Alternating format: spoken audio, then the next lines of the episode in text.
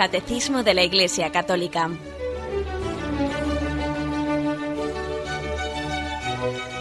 Un programa dirigido por Monseñor José Ignacio Munilla, Obispo de San Sebastián.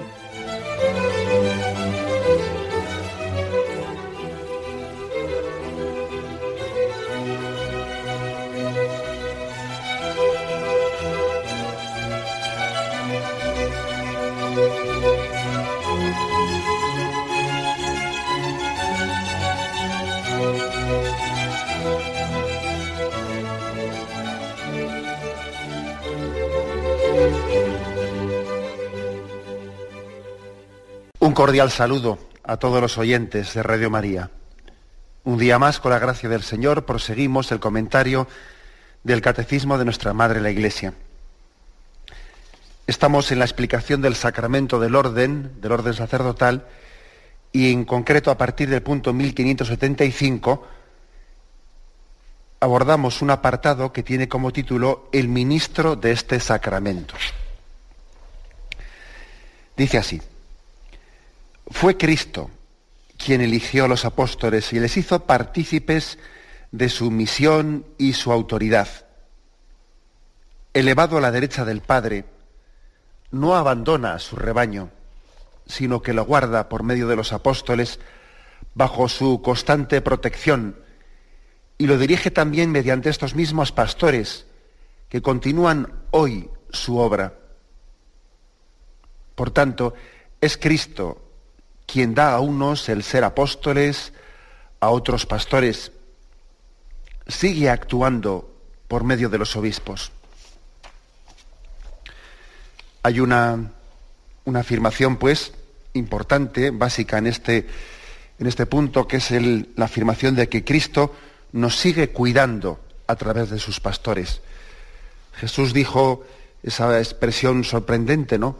Os conviene que yo me vaya porque si no me voy no vendrá a vosotros el Espíritu Santo. Él llevará a su plenitud todo lo que os he enseñado. Tan importante, tan valioso es el Espíritu Santo que Jesús llega a decir, os conviene que yo me vaya. Porque, digamos, eh, la economía de la salvación o la forma en la que mi Padre tiene, desde toda la eternidad, tiene pensado en llevar adelante, ¿no? en dispensar, en administrar los misterios de la salvación a través, del, a través de esa efusión del Espíritu Santo, una vez que Jesús ascienda a los cielos, va a ser todavía más generosa, va a ser más universal, va a llegar a todos los hombres de todos los tiempos. ¿no? Con lo cual, Jesús ya dijo una frase que, puede resultar sorprendente, ¿no? especialmente para los apóstoles que estaban allí con Jesús y querían agarrarse a él y no, y no separarse nunca de él, ¿no? Decirle, os conviene que yo me vaya. Pero ¿cómo nos va a convenir separarnos de, Jesús? Bueno, separarnos de Jesús, separarnos de, de la humanidad visible de Jesús junto a nosotros, ¿no? ¿Cómo nos va a convenir? Pues porque el designio del Dios Padre de cómo, de cómo iba a llevar adelante esa obra de salvación todavía era más rico y más pleno en la forma en que iba a hacerlo por la efusión del Espíritu Santo, Jesús iba a actuar desde su ascensión a los cielos y desde el envío del Espíritu Santo iba a actuar a modo de cabeza del cuerpo místico, a modo de presidencia de esa iglesia desde, desde el trono celestial en el cielo, y con una capacidad de actuación a través de, de, esos apóstoles que él había elegido en la tierra de sus sucesores, con una capacidad de, de actuación potentísima. Es como si dijese, mira, desde allí voy a tener más capacidad de actuación, más capacidad de irradiación. Créeme, te conviene que, que yo vaya, ascienda a los cielos, que envíe el Espíritu Santo y que a través de los apóstoles, a través del ministerio apostólico, recibas esa gracia que, que viene de la cabeza del cuerpo místico. No sé si recordáis que cuando estuvimos eh, explicando en su momento, cuando en su momento estuvimos explicando, hace una pequeña catequesis de lo que era la iglesia y lo que eran los sacramentos, pusimos el ejemplo Era un ejemplo que yo a veces he utilizado con los niños, pero es que hay ejemplos que por gráficos sirven para un niño y sirven para un adulto porque son tan sencillos como profundos ¿eh? al mismo tiempo. Y el ejemplo, si recordáis, era el de un árbol. El de un árbol cuyas raíces están debajo de la tierra. Y bueno, pues evidentemente esas raíces que son invisibles, pues eh, en este ejemplo comparativo, metafórico que queremos hacer, esas raíces las referimos a Jesucristo, que desde que ascendió a los cielos es invisible para nuestros sentidos y, sin embargo de él, de, de, esas raíces, viene, proviene la vida. ¿no? Las raíces del árbol son Jesucristo. El tronco que está fundado sobre esas raíces, que sí que es visible, pero que sin embargo ¿no? uno ve únicamente la corteza y no ve lo que hay dentro, ese tronco es la iglesia, fundada sobre Jesucristo, que tiene también una corteza visible, que es la de la, pues, la sociedad que la de los que conformamos la iglesia, pero que dentro de esa iglesia hay algo que es invisible, que que es el que es cuerpo místico de Cristo. Por las venas de la iglesia corre la, sangre de Cristo, corre la savia de Jesucristo. Y esa iglesia da frutos, frutos pues, que nosotros en esa comparación metafórica lo referimos a los sacramentos. Y cuando alguien coge pues, de, ese, de, ese, de ese árbol una fruta y recibe un sacramento, está recibiendo en ese sacramento la vida de Cristo transmitida a través de la Iglesia. Es decir, hay un, misterio que está unido, conformado. En ese sentido, ¿eh? es en el que comienza aquí a, afirmar, Cristo mismo está actuando en este momento a través de los apóstoles de una manera constante. Está dirigiendo su iglesia a través, a través de los apóstoles. Tiene una actuación en directo, no, no en diferido, en directo. Él da a sus apóstoles. Él no, hay un apóstol que bendiga sin que Cristo esté bendiciendo desde el cielo. No hay un apóstol, no hay un sacerdote que consagre sin que Cristo esté sosteniendo ese acto de la consagración. Cada acto sobrenatural, cada acto sobrenatural que un ministro de Cristo esté realizando, está siendo sostenido por la acción de Cristo desde el cielo. Es Cristo quien bendice, es Cristo quien perdona, es Cristo quien consagra, es Cristo quien unge a los enfermos. ¿eh? La acción del apóstol, pues, es una prolongación visible de la acción del Cristo glorioso y eterno que está sentado a la derecha del Padre. ¿eh? Esta es nuestra fe. Esta es nuestra fe católica. Hay algún, hay algún pasaje en el Evangelio que, que hace meditar mucho. ¿eh? hasta qué punto, que además manifiesta muy bien hasta qué punto Cristo está comprometido con sus apóstoles, ¿no? Hasta qué punto nuestra relación con Cristo no es otra relación distinta o independiente de la que tenemos que tener con los, eh, eh, con los apóstoles. Hasta qué punto la respuesta que yo le doy a Cristo no es una respuesta distinta a la respuesta que le doy a ese apóstol de Cristo que me está predicando. ¿eh? Porque a veces eso hoy en día es muy frecuente, ¿no? Lo de yo creo en Cristo y no creo en la Iglesia. Y bueno, pues una cosa es que yo rechace lo que me predica la Iglesia, pero otra cosa es que rechace a Cristo. Son dos cosas, como dos cosas distintas, ¿no? Se pretende. Bueno, pues fijaros, por ejemplo, en el en ese pasaje del pobre Epulón, perdón, del pobre Lázaro y del rico Epulón. Está en Lucas 16, versículo 19. Era un hombre rico que vestía de púrpura y lino y celebraba todos los días espléndidas fiestas. Y uno pobre, llamado Lázaro, que echado junto a su portal, cubierto de llagas, deseaba hartarse de lo que caía de la mesa del rico, pero hasta los perros venían y le lamían las llagas. Sucedió pues que murió el pobre y fue llevado por los ángeles al seno de Abraham. Murió también el rico y fue sepultado. Entonces en el Hades, entre tormentos, levantó los ojos y vio a lo lejos a Abraham y a Lázaro en su seno. Y gritando dijo, Padre Abraham, ten compasión de mí, y envía a Lázaro a que moje en agua la punta de su dedo y refresque mi lengua, porque estoy atormentado en esta llama.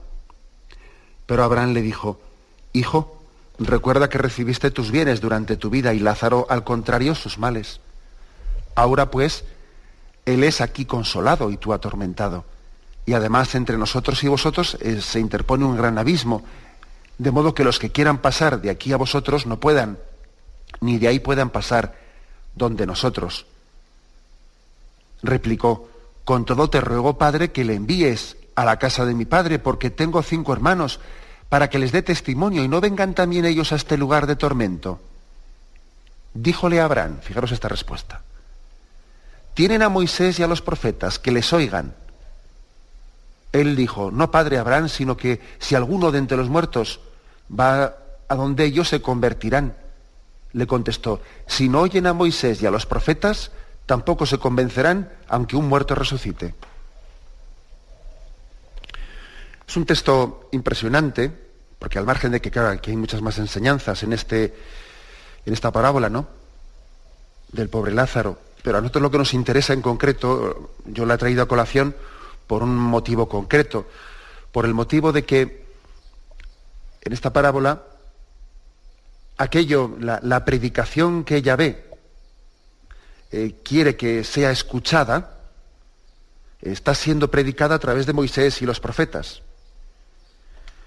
Y el rico Pulón decía, bueno, pero si, si tú resucitas aquí si tú envías un, muerto, si envías otro emisario aparte para avisarles de lo, que, de lo que es la realidad del más allá de la muerte, le harán caso. Dice, no, no, quita. Si no hacen caso a los que le están predicando, no harán caso a nadie.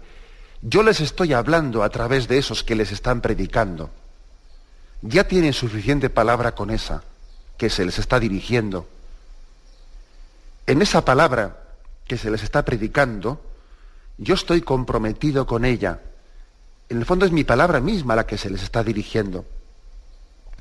Eh, todo esto, de alguna manera, todo esto está detrás de esta, parábola o de esta expresión, esta expresión. Yo mismo estaré, yo mismo estoy predicando a través de ellos. Este, es, cierto que es un lenguaje de parábola, pero tenemos también otros textos que lo, que lo corroboran todavía con, eh, con mayor fuerza, ¿no? Por ejemplo, vamos a ver en Lucas capítulo décimo. Lucas capítulo décimo dice, quien a vosotros os escucha, a mí me escucha, quien a vosotros os rechaza, a mí me rechaza. Y quien me rechaza a mí, rechaza al que me ha enviado. Esto se lo dice Jesús a sus apóstoles después de haberles enviado a predicar. ¿Eh? Porque comienza el capítulo 10 diciendo, Después de esto, designó el Señor a otros 72 y les envió de dos en dos delante de, sí a todas las ciudades y sitios donde él había de venir. Y les dijo, la mies es, mucha, los obreros pocos. Rogad pues, id, os envío como corderos en medio de lobos. Y les da instrucciones. ¿no? Es el envío que pone Lucas a sus 72, 72 eh, discípulos. Un envío que era más amplio, por lo tanto, que el de los doce apóstoles. ¿no? les envía a predicar y luego llega a decir esta frase, ¿no? Quien a vosotros os escucha, a mí me escucha. Quien a vosotros os rechaza, a mí me rechaza. Y quien me rechaza a mí, rechaza al que me ha enviado. O sea que el Señor está comprometido con aquellos que llevan adelante su predicación, con aquellos a, los que Él les ha pedido, id en mi nombre hice predicad en mi nombre, id y decidles lo que yo os he mandado que les prediquéis. Hay pues todo un compromiso, hay, hay una unión entre Cristo y sus apóstoles. ¿eh? Esto, como os podéis imaginar, pues pone patas arriba, ¿no? Cuestiona totalmente pues esa, esa imagen de que una cosa es lo que yo le responda a Dios y otra cosa es lo que le responda a la iglesia. Una cosa es creer en Cristo y otra cosa es creer en el mensaje que la iglesia me predica etcétera, etcétera. Lo cuestiona totalmente, claro. Porque Cristo está, como vemos en estos pasajes, está comprometido con su iglesia. Quien a vosotros os rechaza, a mí me rechaza. Y quien a vosotros os recibe, a mí me está recibiendo. Bien, vamos a tener un momento de reflexión y continuaremos enseguida.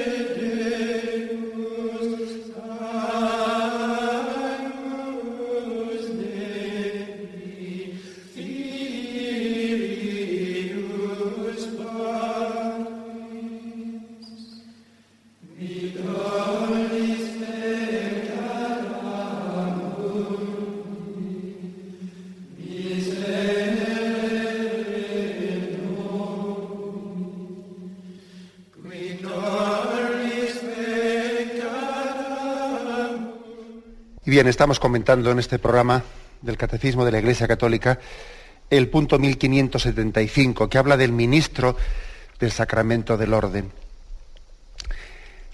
Em, se nos ofrece un, un texto, Efesios 4:11, texto que dice, Él mismo dio a unos el ser apóstoles, a otros profetas, a otros evangelizadores, a otros pastores y maestros para el recto ordenamiento de los santos en orden a las funciones del ministerio para edificación del cuerpo de Cristo. Es decir, que Cristo mismo se preocupó no solo de decir, bueno, yo fundo una iglesia y luego vosotros allí os organicéis, ¿no?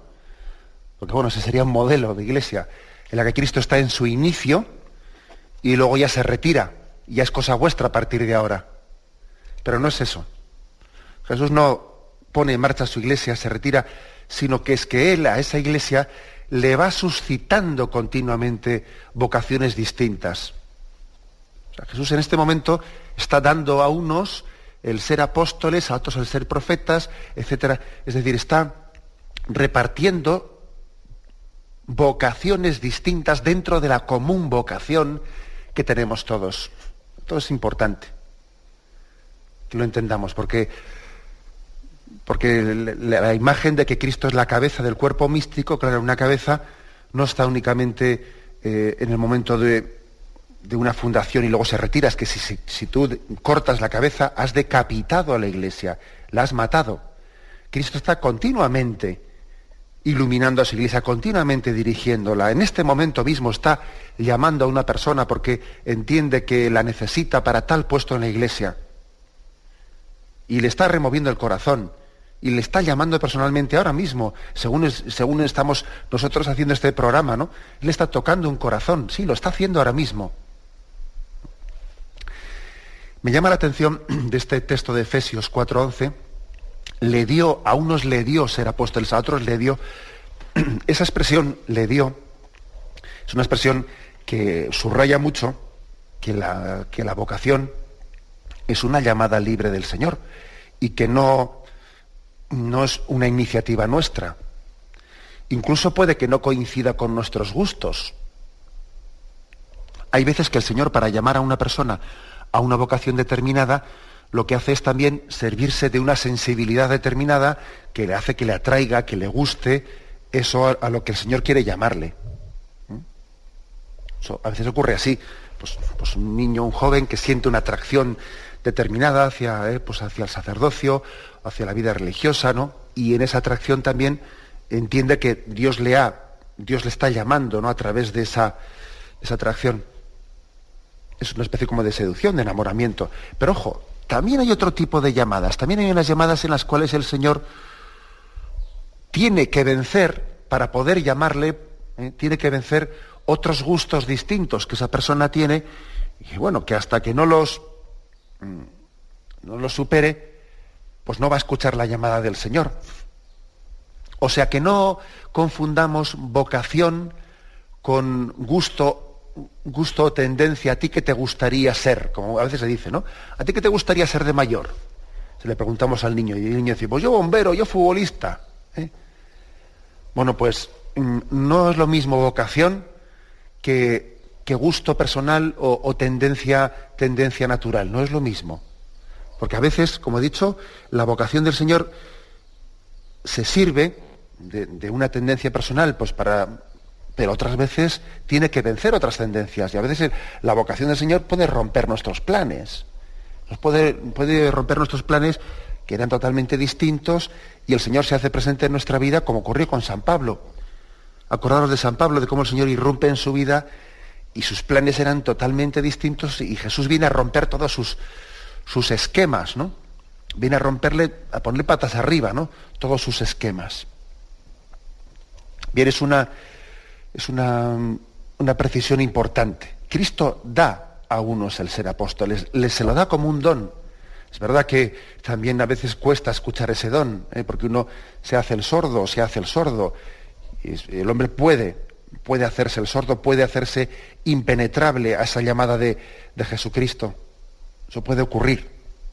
Y ahí el hombre tiene una culpabilidad, lógicamente, de, de no ser dócil a, a ese Cristo que le está buscando, que le está solicitando.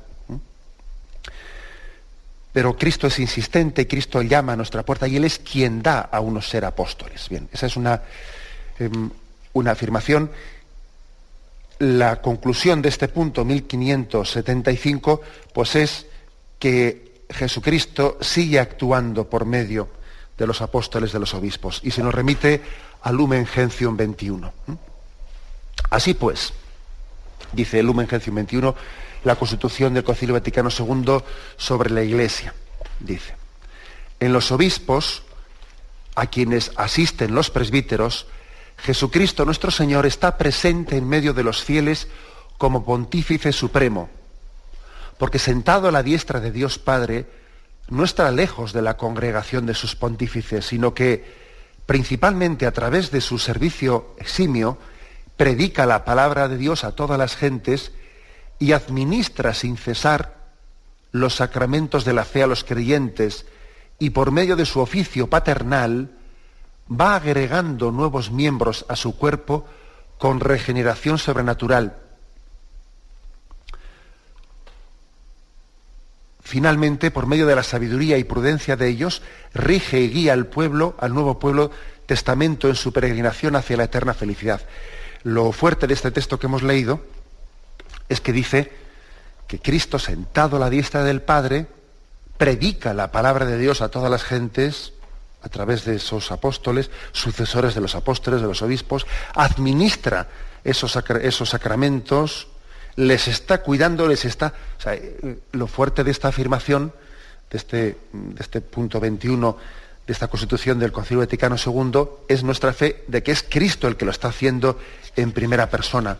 Es Cristo el que quien actúa a través de, esos apóstoles que están predicando. Recuerdo que hubo una llamada de un, oyente en la que preguntaba, ¿no? y, digamos una pregunta interesante, hasta qué punto pues, eh, había, pues uno tenía que escuchar la, palabra de quien predicaba o, quien daba un consejo después de la confesión o de, la predicación pues como palabra de Dios. Y le distinguíamos, eh, le distinguíamos pues que el sacerdote o el obispo no tiene el mismo grado de, asistencia del Espíritu Santo en el momento en que, está pronunciando las palabras eh, sacramentales de absolución que después en un consejo posterior que dé, o el momento en que lee el Evangelio, eh, que en el momento siguiente que él dé una explicación sobre el Evangelio. No, no es el mismo grado de asistencia del Espíritu Santo el que tiene en un momento en otro. No, no, es, no es infalible el apóstol en el momento en el que está predicando eh, un texto del Evangelio y puede estar predicándolo también eh, mezclando eh, ciertos errores suyos. Eso también es cierto. Eso también es cierto y el propio catecismo lo afirma y lo dice, que no podemos poner al mismo nivel pues la palabra de Dios que la explicación de la palabra de Dios que da el apóstol. Eso está claro, ¿no? Mm. Pero sin embargo, a nivel, digamos, a nivel global, sin, ir a esa afirmación de párrafo por párrafo, para entendernos, ¿no? A nivel global, creemos también firmemente en que Cristo nos está hablando también a través de la palabra de predicación de ese apóstol, de ese sacerdote. Aunque pueda tener eh, errores concretos y determinados, porque, no, está, porque no, no, tiene un grado de asistencia del Espíritu Santo que le haga infalible eh, párrafo por párrafo en lo que dice. ¿eh? Pero sí globalmente considerado, pues entendemos que Cristo nos lo ha enviado para nuestro servicio. Y si tuviese cualquier error concreto, bueno, pues para eso está también la Iglesia, para corregirlo, para eso está también el obispo y el Santo Padre, para corregir algún posible error que, pues, que un ministro de Cristo tuviese en esa predicación. Pero lo importante es un poco como la conclusión de este punto 1575, es nuestra, nuestra confianza en que Cristo nos cuida a través de los pastores. Nos cuida a través de ellos. Eh, lo, dice también el prefacio, el primer prefacio de los apóstoles que solemos rezar en la Santa Misa cuando, cuando hay alguna fiesta de alguno de los doce apóstoles, ¿no? Dice, en verdad es justo y necesario, es nuestro deber y salvación darte gracias siempre y en todo lugar, Señor Padre Santo, Todopoderoso, Pastor eterno, porque no abandonas nunca a tu rebaño, sino que por medio de los santos apóstoles lo proteges y conservas, y quieres que tenga siempre por guía la palabra de aquellos mismos pastores a quienes tu Hijo dio la misión de anunciar el Evangelio. Esto es lo importante. ¿eh? Este punto que hemos estado aquí explicando. Lo importante es esto, que el Señor no nos abandona nunca y que uno de los signos de que Dios tiene misericordia de nosotros es también la predicación apostólica. Cada vez que veamos a un, a un sacerdote cerca de nosotros, cada vez que veamos a la, la parroquia, cada vez que veamos a un obispo, cada vez que veamos al Papa, tenemos que decir, el Señor tiene misericordia y cuida de mí. El Señor tiene misericordia y cuida de mí. El Señor es mi pastor, me conduce hacia fuentes cristalinas, me lleva hacia pastos, pastos verdes. Él me está cuidando, me está alimentando. Cada vez que vemos un pastor, un ministro de Jesucristo, deberíamos de pensar en esta clave. El Señor tiene misericordia de mí y me cuida. Porque estoy como oveja sin pastor. Porque qué fácil es mm, confundir verdad y error, bien y mal. Porque no hay mayor misericordia que la de dar una luz de sentido en medio de la confusión reinante. Esa es la mayor misericordia. Y por eso Él me ha enviado a este pastor, Él me ha enviado a este sacerdote para predicarme la verdad de Cristo y el camino de rectitud de Cristo. La conclusión es esta. El Señor tiene misericordia de nosotros y nos cuida y nos protege a través del ministerio apostólico. ¿Y qué decir cuando, cuando nos confesamos y recibimos yo te perdono tus pecados, pete y no pecáis más? El Señor ha tenido misericordia de mí, me está cuidando a través del ministerio sacerdotal. ¿eh? Eso es una, esa es la, lectura de fe que estamos llamados a hacer todos, todos los cristianos. Bien, tenemos un momento de reflexión y continuamos enseguida.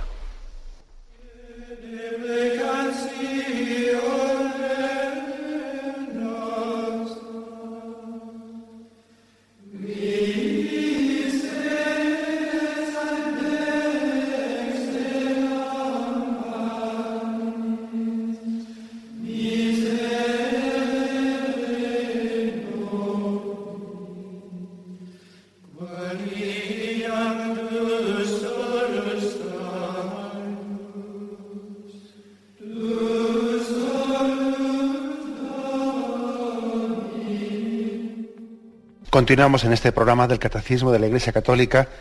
Continuamos en la explicación del punto 1576. Estamos en el apartado el ministro de este sacramento, del sacramento del orden, del orden sacerdotal. Dice este punto.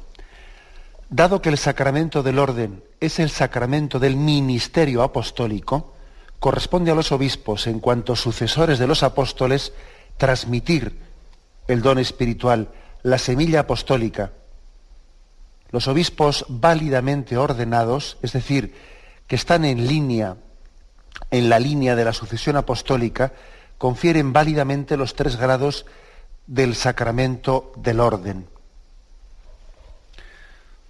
Afirmación, por lo tanto, de este punto, que un, un apóstol, un obispo, un sacerdote, tiene, tiene una responsabilidad en cuidar también de la transmisión eh, de ese ministerio que a él le ha sido confiado. Es verdad que él tiene que cuidarse de pastorear a las ovejas que le han sido encomendadas, que tiene que en ese momento hacer frente pues al capellán del hospital, a esos enfermos que tiene allí, el sacerdote a esas almas, a esos niños, etcétera, pero al mismo tiempo también tiene que tener la preocupación de que su ministerio, tenga sucesión, tenga quien lo continúe, haya sacerdotes también que continúen ese, ese ministerio apostólico que a él le ha sido confiado. No vale, por lo tanto, el que un obispo pues diga, bueno, pues vamos, a ver, se me ha encomendado esto, de momento tengo sacerdotes suficientes y se acabó. No, no. Eh, forma parte de ese ministerio que se le encomienda la preocupación porque ese ministerio tenga seguidores. A esto le llamamos pastoral vocacional, ¿no? Pastoral vocacional, el, que suscitemos la conciencia de que tiene que haber seguidores en el, de ese ministerio. Y eso se le encomienda especialmente al obispo. Y él es responsable de eso. Y se le encomienda esa tarea de decir, mira, este don que te hemos dejado aquí debe de tener continuación. Tú debes de estar preocupado, como está el corazón de Cristo preocupado, por los que te han sido encomendados y por los que vendrán detrás también. ¿Eh? Es una preocupación que el corazón de Cristo comparte con el obispo. Esto es algo muy importante y eso también se entiende porque es la razón de ser de la Iglesia. Algo muy distinto a lo que a veces pasa, si me permitís, ¿no? Pues una comparación así entre, entre el mundo de la Iglesia y el mundo político. A veces uno observa que en el mundo político, pues, pues igual viene, viene un alcalde. Y a veces ocurre, ¿no? Pues que un alcalde igual gobierna en la ciudad, intenta, bueno, pues esto, yo tengo cuatro años, ¿no? Pues en los años que tengo, ahora pues aquí voy a intentar hacer todas las obras posibles y si no tengo dinero, pues bueno, pues pido unos préstamos tremendos, ¿no? Y cojo y endeudo, endeudo totalmente la hacienda de, la ciudad, ¿no? y el que venga por detrás, que pague las deudas. Yo he hecho las obras y, pues hombre, pues eso es una persona que no está mirando por el bien de su, ¿eh?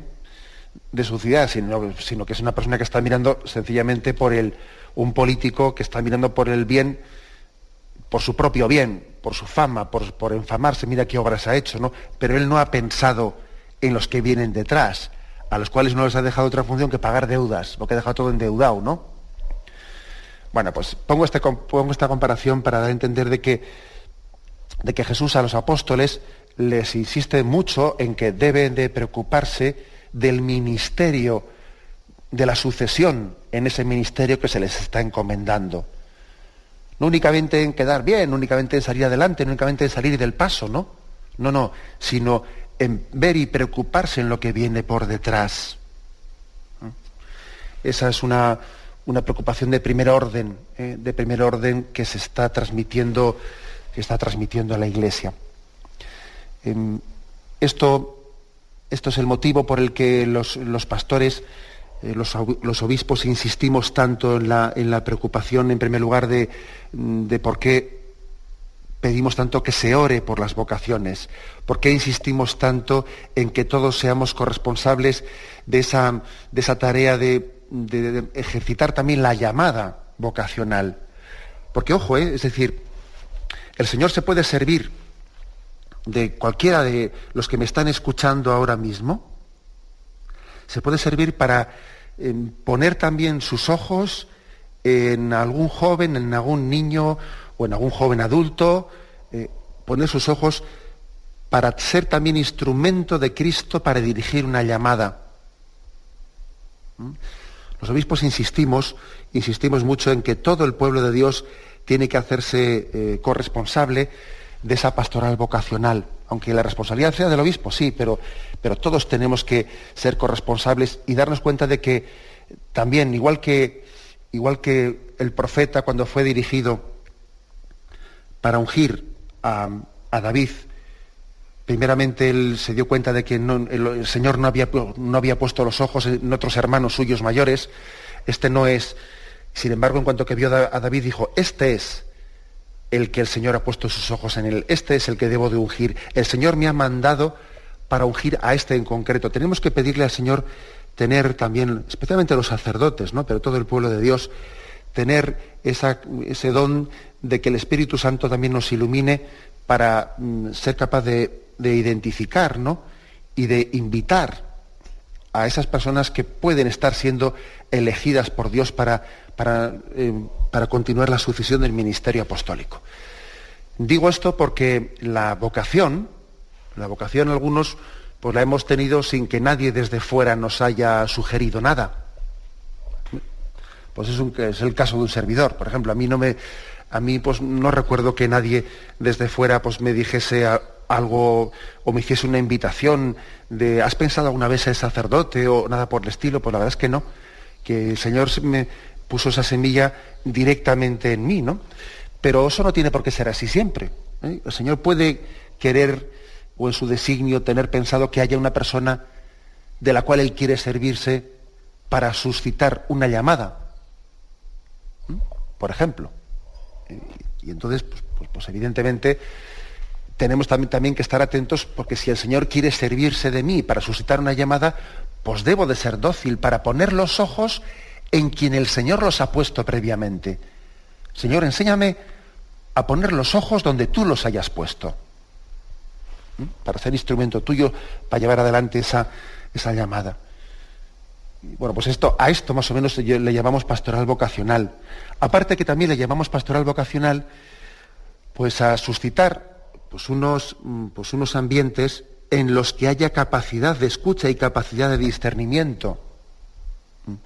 Es evidente que para poder discernir una vocación al sacerdocio, a la vida consagrada, pues hombre, eh, uno también tiene que tener un determinado ambiente en el que esté acostumbrado, en el que, por ejemplo, eh, esté acostumbrado a escuchar la voz del Señor, esté, escuchado, esté acostumbrado a tener discernimiento de qué es lo que el Señor me pide en la vida, que esté acostumbrado a tener pues no únicamente una confesión eh, frecuente ¿no? de sus pecados, sino también un acompañamiento, una dirección espiritual, una dirección espiritual en la que él también mm, se mm, pide luz ¿no? y se deja iluminar por el Espíritu. todo eso, por tanto, se requiere también fomentar un determinado ambiente para que uno pueda tener capacidad de escucha. ¿Eh? Lo que es imposible es que pueda existir pastoral vocacional pues, en un ambiente determinado en el que, pues, en el que no hay estos, mm, no están puestas estas bases, ¿no? ni de capacidad de oración, ni de discernimiento, ni de búsqueda de la voluntad de Dios, ni sobre todo, ni sobre todo quizás eh, la fe, una fe firme, partiendo de un principio que es básico, ¿no? que cada uno de nosotros debe de buscar, ¿eh? buscar esa vocación que Dios desde toda la eternidad ha pensado para él. Lo primero para hacer, para llevar adelante una pastoral vocacional es este principio, ¿no? El enseñar, el transmitir a nuestros jóvenes, a todo el mundo, vamos, ¿no? Que la felicidad consiste no en el cumplimiento de mis propios sueños, sino que la felicidad consiste en descubrir la voluntad de Dios y abrazarse a ella. Este es el ABC de cualquier pastoral vocacional. Mira, tú vas a ser feliz en la medida en que descubras y, sigas el camino que Cristo tiene pensado para ti. Ese va a ser, ese va a ser tu felicidad. Ese es el ABC de la pastoral vocacional el que caigamos en cuenta de que los cristianos somos, como una expresión que yo he solido utilizar en muchos, en muchos contextos distintos, ¿no? pero es creo que es una expresión que da mucho juego. Nosotros somos, no somos inventores, somos descubridores, que es muy distinto. Porque el inventor es, es, alguien que inventa algo que antes no estaba. O sea, que es que ha nacido de la nada, ha nacido de él ha nacido de él, o sea, de su imaginación. Él ha sacado de imaginación una cosa que antes no existía. Es el inventor. Nosotros no somos inventores. Nosotros somos descubridores. Porque el descubridor lo que hace es mm, sacar a la luz algo que estaba ahí, algo que Dios quería para él, pero que todavía no lo había descubierto. ¿Mm? Nosotros no somos inventores, somos descubridores. Y por lo tanto el ABC de la pastoral vocacional es suscitar deseo de que todo el mundo descubra qué quiere Dios de él, dónde me quiere Dios, en qué puesto concreto ha pensado para mí. Ese es el ABC ¿eh? de la pastoral vocacional. Luego, lógicamente, hay que decir más cosas, ¿no? Que haya un ambiente determinado, un ambiente concreto para que eso pueda cultivarse, un ambiente de, de, con naturalidad, de intimidad con el Señor, de dejarse también ayudar en ese discernimiento de qué, quién me va pidiendo Dios concretamente en mi vida, etcétera, etcétera, no cultivar eso. Y incluso también, en tercer lugar, como he dicho antes, la posibilidad de que también el Señor quiera servirse de llamadas concretas hechas por una persona, esas que te dicen, ¿y tú no has pensado alguna vez? Y puede ser alguien un instrumento de Dios para, para hacer una mediación en esa llamada. Puede ser, hay que verlo en cada caso concreto ¿no? y determinado. Pero aquí lo importante eh, de este punto 1576, eh, lo importante es, es decir, que se le confía al ministerio apostólico, corresponde a los obispos, dice, corresponde a los obispos, transmitir, etcétera, etcétera. Queda bajo la responsabilidad de ellos esta, esta pastoral vocacional. Así entenderéis de por qué pedimos tantas oraciones, ¿no? Así entenderéis el por qué insistimos tanto en que, en que se rece por los pastores, porque es verdad que también el Señor ha puesto sobre, sobre nosotros en nuestro ministerio pues, unas responsabilidades grandes y pedimos oración pues para ser instrumento de Dios y para tener eh, esa capacidad, esa clarividencia de buscar las formas concretas, pues para llevar adelante esta tarea, esta gran responsabilidad que el Señor ha puesto en nosotros. Bueno, pues eso, aprovecho, ¿eh? aprovecho la ocasión para seguir pidiendo esas oraciones. Me despido con la bendición de Dios Todopoderoso. Padre, Hijo y Espíritu Santo, descienda sobre vosotros Alabado sea Jesucristo.